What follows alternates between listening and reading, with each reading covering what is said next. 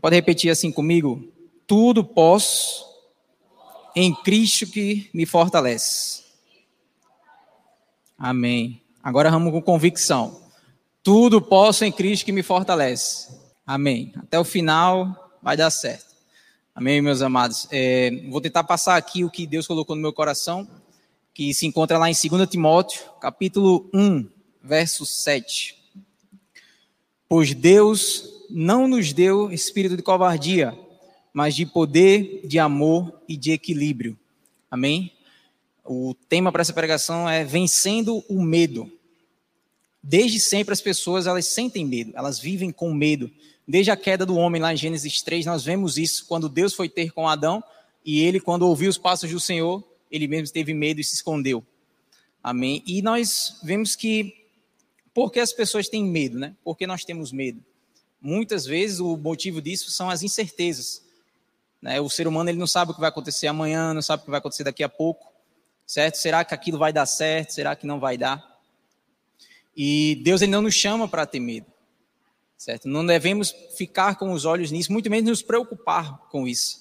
Amém? E eu estava estudando sobre essa questão do medo, e nós abordaremos alguns, segundo alguns mestres da psicologia, alguns medos básicos, certo? Que assolam a humanidade.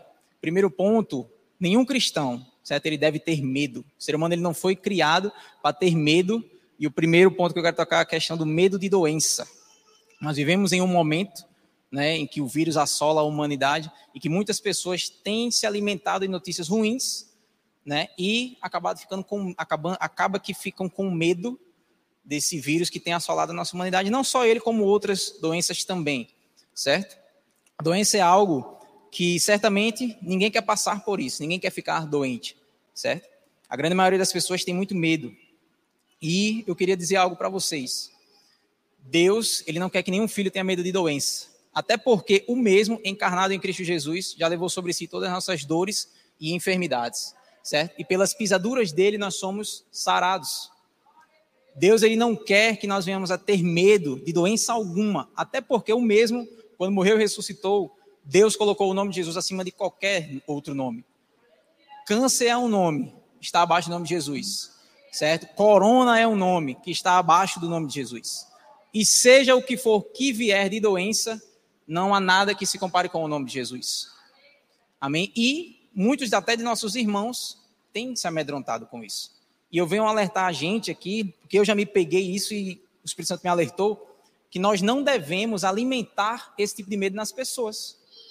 Muitas vezes a gente alimenta de duas formas. Uma delas é a pessoa chega, diz que está sentindo isso, está sentindo aquilo, e, você, e nós ficamos calados. Aí nós dizemos, deixa eu orar por você. Eu tenho uma cura para essa sua doença, seja lá o que você está sentindo certo? Seja ansiedade depressão. E a outra, quando não é ficando calado, é apoiando. Hoje não é, rapaz. Verdade, tá difícil. E Deus não quer que a gente faça isso. Se alguém chegar para você, ah, eu tô com sintoma, seja lá do que for, meu irmão, deixa eu orar por você. Uma coisa que a pastora fala muito, e é algo que acredito que todos aqui vêm, estão praticando, quando alguém chegar pedindo oração, não deixe para orar depois. Mas ore na hora, seja até por telefone. A cura acontece por telefone também. Acontece por uma videochamada, seja o que for. Nós temos que usar das ferramentas que nós temos. E não existe barreiras, certo? Para Jesus operar. Seja por intermédio, seja por intermédio de internet ou pessoalmente. Amém? Eu queria deixar um versículo que está lá em Lucas, capítulo 9, verso 2. Deus ele não nos chama para Deus ele nos chama para orar pelos enfermos e enviou-os a pregar o reino de Deus e a curar os enfermos. Lá em Marcos capítulo 16, verso 15, é um versículo muito citado aqui. Deus ele nos chama para impor as mãos sobre os enfermos e eles serão curados, mas apenas aqueles que crêem no nome de Jesus. Quem crê no nome de Jesus aqui? Pois você é chamado para impor as mãos sobre os enfermos e curá-los. Em nome de Jesus, não pela sua força, mas por Cristo que está em você. Amém? é, que venhamos a tirar a doença da nossa mente, certo? Viver uma vida sadia, certo? Esco que venhamos a escolher, escolhermos sermos sadios, certo? Pois nós somos filhos de Deus.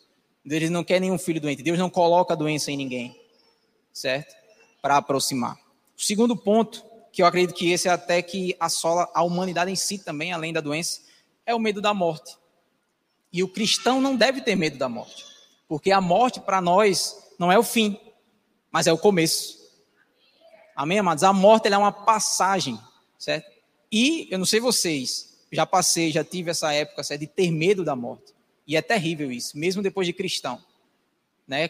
Quando, eu me, quando eu comecei né, minha caminhada com Cristo, eu era meio. não estava nem aí para nada. E aí, certo momento da minha vida cristã, eu me deparei com alguns sintomas. E eu comecei a ter medo daquilo ali. E li a palavra de Deus dia e de noite. Até um dia eu entender que Deus ele não queria isso para mim. Deus ele não queria que eu tivesse, que eu ligasse para esse sintoma que não é nada perto de Cristo. Certo? E quando eu tive esse entendimento, por isso que muita coisa, já falei aqui a questão do pensamento da gente, o que sonda nossos pensamentos, que a gente tem se alimentado, certo? Nossos olhos são a candeia do nosso corpo. Se você só assiste coisa ruim, só ouve coisa ruim, você vai ter medo de sair da sua casa. Você vai ter medo de ir numa padaria, de ir no mercado, certo? E aí vai passar a meio que ser cúmplice das mais notícias que o, nosso, o inimigo de nossas almas tem plantado nesse mundo. E nós não fomos chamados para alimentar essas coisas. O evangelho são boas novas. Cristo veio, morreu e ressuscitou ao terceiro dia, para todo aquele que nele crê não pereça, mas tenha vida eterna. Amém? Essa, essa é a mensagem do evangelho. Não é para estarmos apoiando mentiras, não é para estarmos apoiando doença, não é para estarmos pregando coisa ruim não no nosso trabalho, na nossa família. Nós temos que pregar o evangelho da salvação. Cristo, arrependam-se, pois é chegado o reino de Deus. O reino não está para vir, o reino já está aqui. Agora nós temos que nos mover nele. Nós temos que falar o que a palavra diz para essas pessoas que carecem, que querem encontrar uma esperança numa vacina, seja lá no que for. Certo? A esperança está em Cristo Jesus. Cristo em nós é a esperança da glória. Então, o que, nós, o que tem saído da nossa boca? Provérbios fala que na língua há poder de vida e de morte. Se não me engano, Provérbios 18, 21. Certo? Então, tenhamos cuidado com o que sai da nossa boca. Certo? Vamos lá abrir em João, capítulo 11, versos 25 e 26. Que diz o seguinte: Disse-lhe Jesus: Eu sou a ressurreição e a vida. Aquele que crê em mim, ainda que morra, viverá. E quem vive e crê em mim, não morrerá eternamente. Aí olha essa pergunta que ele faz no final, pelo menos a versão NVI tem. Você crê nisso? Será que nós estamos crendo que, de fato, se eu morrer agora, certo? Eu não vou morrer, eu viverei em Cristo Jesus? Será que nós estamos lendo esse livro aqui como se fosse um conto fictício ou apenas para marcar na nossa agenda, na nossa, é, como task lá, que, ah, beleza, eu fui para o culto, ah, tá bom, tive meu tempo com Deus. Compartilho isso porque recentemente eu estava fazendo isso. De meu tempo com Deus não era mais um tempo entre filho e pai, mas era apenas um cumprimento de uma tarefa. E não é assim. Deus ele nos chama para ter um relacionamento de fato de filho com o pai. Um tempo precioso, um tempo que nós devemos anseiar todo dia para ter com Deus. Amém? Outra passagem, Filipenses capítulo 3, verso 20 a 21. A nossa cidadania, porém, está nos céus, de onde esperamos ansiosamente o Salvador, o Senhor Jesus Cristo pelo poder que o capacita a colocar todas as coisas debaixo do seu domínio. Ele transformará os nossos corpos humilhados, tornando-os semelhantes ao seu corpo glorioso. Salmo 23, 4 diz: Mesmo quando eu andar por um vale de trevas e morte, não temerei perigo algum, pois tu estás comigo, a tua vara e o teu cajado me protegem. O cristão ele não deve ter medo de doença, não deve ter medo da morte. Amém? Nós não devemos ter medo nenhum, na verdade. Medo não provém de Deus, certo? temor é diferente de medo. Muita gente confunde isso. O medo ele lhe oprime. Temor a Deus é respeito. É você reverenciar a Deus. Temor de Deus todos nós devemos ter. Certo? E o terceiro ponto é nós devemos enfrentar o medo. Me veio uma pessoa hoje, um amigo meu me perguntou, Jutos, como enfrentar, como eu devo, como eu consigo vencer o medo? E eu disse, ele só tem uma solução vencendo o medo, enfrentando o medo. Nós temos que ir de frente com ele. Seja se você é tímido, se você não acha que aquilo que você está pensando em fazer, é, abrir, digamos que comércio, essas coisas, não vai dar certo, então você tem que orar a Deus e ir de frente com isso, independente da, da, do momento que vivemos. Se Deus colocou algo em seu coração que aos seus olhos é impossível, então saiba que é possível para Ele. Amém. Deus ele não vai colocar nenhum desejo no nosso coração que nós não consigamos completar. Certo? Agora, muitas vezes, nós talvez nos deparamos com aquilo e seja grande aos nossos olhos. Certo? Mas eu acredito e tento exercer que se Deus coloca um pensamento em minha mente, certo? E algo no meu coração pode parecer muito grande para mim, mas para ele não é nada. E ele está comigo e eu sei que a, a vitória é certa. Amém? E eu pergunto: do que você tem medo? Doença, morte? Decida enfrentar seus medos em Cristo Jesus. E outra coisa que eu também encontrei hoje na palavra, nós devemos nos aperfeiçoarmos no amor de Deus. Porque lá em 1 João, capítulo 4, verso 17 e 18, diz o seguinte: Nisto o amor é aperfeiçoado em nós, para que no dia do juízo mantenhamos a confiança, pois assim como ele é, também nós somos neste mundo. No amor não existe medo, pelo contrário, o perfeito amor lança fora o medo, porque o medo envolve castigo e quem teme não é aperfeiçoado no amor. Então, meus amados, quando o medo vem e nós nos deparamos que ele está vencendo, nós precisamos correr até Cristo e nos aperfeiçoar nele, que é o próprio amor. Amém, meus amados?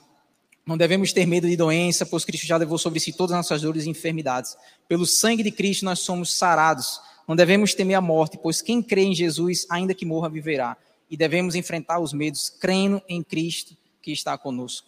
Que venhamos a pregar o reino de Deus ao invés de alimentar o reino do inimigo de nossas almas, divulgando as más notícias, certo? E, frisando mais uma vez: se nós dissemos que seguimos Jesus Cristo e que vivemos o que ele pregou, ele veio para pregar o Evangelho. E o Evangelho são boas novas. Nós temos que nos policiarmos muito com isso, porque é normal não sei se vocês já repararam isso, mas é normal do ser humano alimentar notícia ruim. Existe até um negócio chamado hipocondria, que a pessoa inventa até o que não tem, por conta do medo. Qualquer fisgadinha que a pessoa sente já diz que, ah, meu Deus, estou com isso, estou com aquilo, não sei o que. Na verdade, não está com nada. Tudo psicológico. E algumas doenças vêm do psicológico. Outro, voltando agora ao assunto de nós sondarmos o que tem na nossa mente.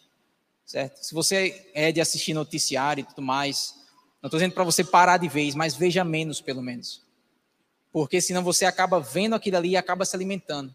Vou dar um exemplo aqui. Eu creio muito na questão de influência. Aquela pessoa que cria um conteúdo, ela foi influenciada por algo para influenciar outras pessoas. Então, qual é o tipo de pensamento para alguém que faz um filme de terror, por exemplo? É assustar as pessoas, é assombrar, é muitas vezes plantar uma mentira certo? De uma, de uma entidade, um fantasma, alguma coisa que não é nada perto de Jesus Cristo, certo? E aí você assiste, qual é o sentimento que você sai daquele filme? De medo. Acha que alguém está atrás de você? Ou acha que mais tarde fulano ou ciclano vai aparecer para você? Certo? Então, o que nós assistimos, o que nós ouvimos, diz muito ao nosso respeito. E quem a gente está adorando. Aí o motivo da gente estar tá escutando a palavra de Deus da gente estar tá se alimentando de louvor, de estar tá saindo da nossa boca louvor e adoração a Deus. Eu sei que aqui tem alguém que conhece alguém que está passando por alguma situação dessa, certo? Inclusive, alguns de meus amigos que eu conheço, muitas vezes perdem, a questão, a maioria é universitário, perdem trabalhos de faculdade por conta da timidez. E por que eu falo isso? Porque eu já fui bastante tímido, certo? Mas eu digo a você, que me ajudou a vencer foi esse versículo que nós lemos aqui como texto base hoje. 2 Timóteo 1,7. E eu repito toda vez. Assim que o medo está pensando em chegar, eu digo: Deus não me deu espírito de medo, certo? Deus não me deu espírito de frouxidão. Deus me deu espírito de ousadia para pregar o evangelho, certo? Muitas vezes a gente não prega o evangelho porque acha que a pessoa não vai gostar, porque acha que a pessoa vai me rejeitar. Eu vou lhe dizer uma coisa. Eu preguei para o meu pai, que tem outra visão de mundo, e muitas vezes ele chegou para mim, eu estava na cozinha e eu tinha medo de pregar para minha família porque eu achava que eles iam me excluir, isso, aquilo. E aí ele chegou e disse, é, Júnior, que ele me chama de Júnior, é, todos nós somos filhos de Deus. E eu tinha acabado de estudar sobre isso. E aí eu peguei e disse, Espírito Santo, não faça isso não, deixa ele perguntar de novo não. Aí ele perguntou, não é, Júnior? Todos nós somos filhos de Deus. Aí eu veio e disse, pai, é então, para ser filho de Deus, você tem que reconhecer o senhorio de Jesus Cristo sobre sua vida. Eu comecei a pregar na vida dele certo? E desde então veio a coragem de fato para pregar para minha família.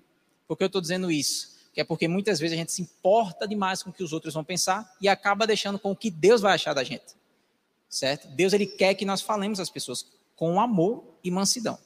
Porque Deus não deu espírito de medo, mas de poder, de amor e de equilíbrio. Tem versões que trazem mansidão e domínio próprio. Amém, meus amados? Então, queria convidá-los a ficar de pé. Amém, para a gente orar. Quantos aqui receberam do Senhor hoje? Amém, glória a Deus. Deus é bom, amados. Pai, nós te rendemos graças, Senhor, porque o Senhor é bom. E como foi falado aqui essa noite, Pai, o Senhor não nos deu espírito de medo, não nos deu espírito de covardia, Senhor, mas o Senhor nos chamou para sermos ousados, para pregarmos o teu evangelho com amor, mansidão, equilíbrio e domínio próprio. Pai, muito obrigado pelas vidas que nos arrodeiam, Senhor, pois pregaremos o teu evangelho, Pai. E eu sei que o teu Espírito Santo que habita em nós ministrará, Pai, a essas pessoas. Em nome de Jesus, Pai, nós te rendemos graças pela tua palavra, que é um manual para nossas vidas. Pai, é uma carta do Senhor para seus filhos, Pai. Muito obrigado, Deus, que o Senhor nos leve em paz e segurança, Pai, e que nós venhamos a ter um despertar de fato, Senhor. Sair desse nível raso, Pai, a qual estamos vivendo, mas para vivermos águas mais profundas em Ti, Deus. De entendimento da Tua palavra, Senhor, de discernimento espiritual, Deus, e de revelação da Tua palavra. Muito obrigado, Pai, porque sabemos que estamos vivendo os últimos tempos e breve está a Tua vinda, Senhor. E quão ansiamos, Pai, pela Tua vinda. O dia em que veremos face a face, Senhor. Em dia em que prestaremos contas, Pai, dos talentos que o Senhor depositou em nossas vidas. Que nós venhamos a multiplicá-los, Senhor, e venhamos a te agradar, sermos fiel no pouco, Pai, assim como diz também na tua palavra. Deus, é assim que nós oramos, Pai. Já te agradecemos, Senhor, no nome de Jesus. Amém.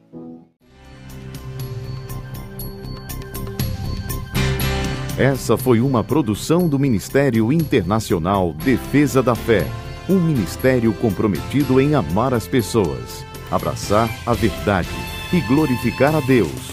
Para saber mais sobre o que fazemos, acesse defesadafé.org.